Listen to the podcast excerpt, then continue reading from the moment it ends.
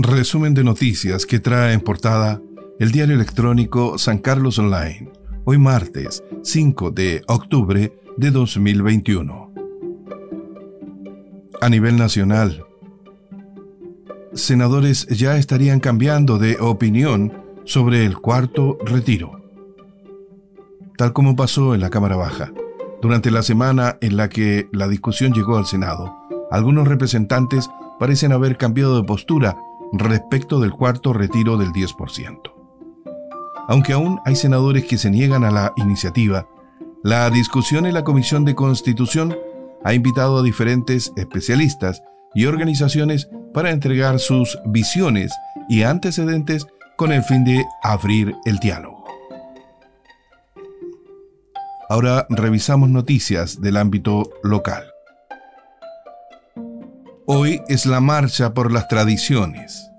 El recorrido será por Avenida Baena al sur, Caletera al norte, ingreso por Vicuña Maquena y salida por calle Riquelme, finalizando con un acto al lado de la Media Luna, donde se espera que representantes de las organizaciones que defienden las tradiciones se refieran a lo que sienten como un atropello a sus voluntades y deseos respecto de lo que les gusta mantener como tradiciones.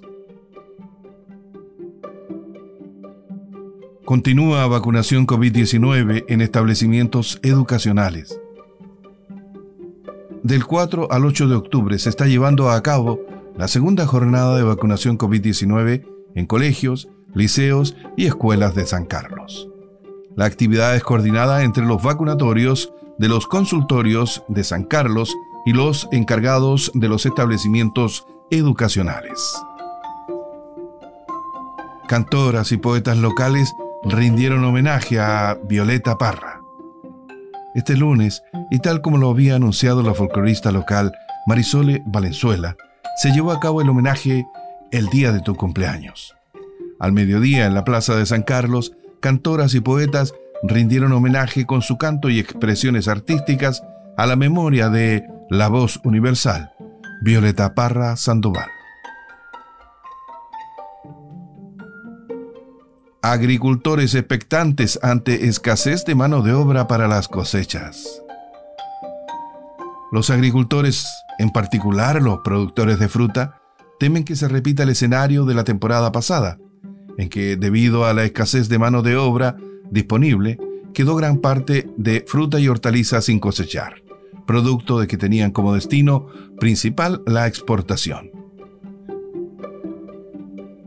En Ningüe presentarán avant premier de la miniserie Prat, El legado de un hombre. Por primera vez Ningüe será escenario de una avant premier.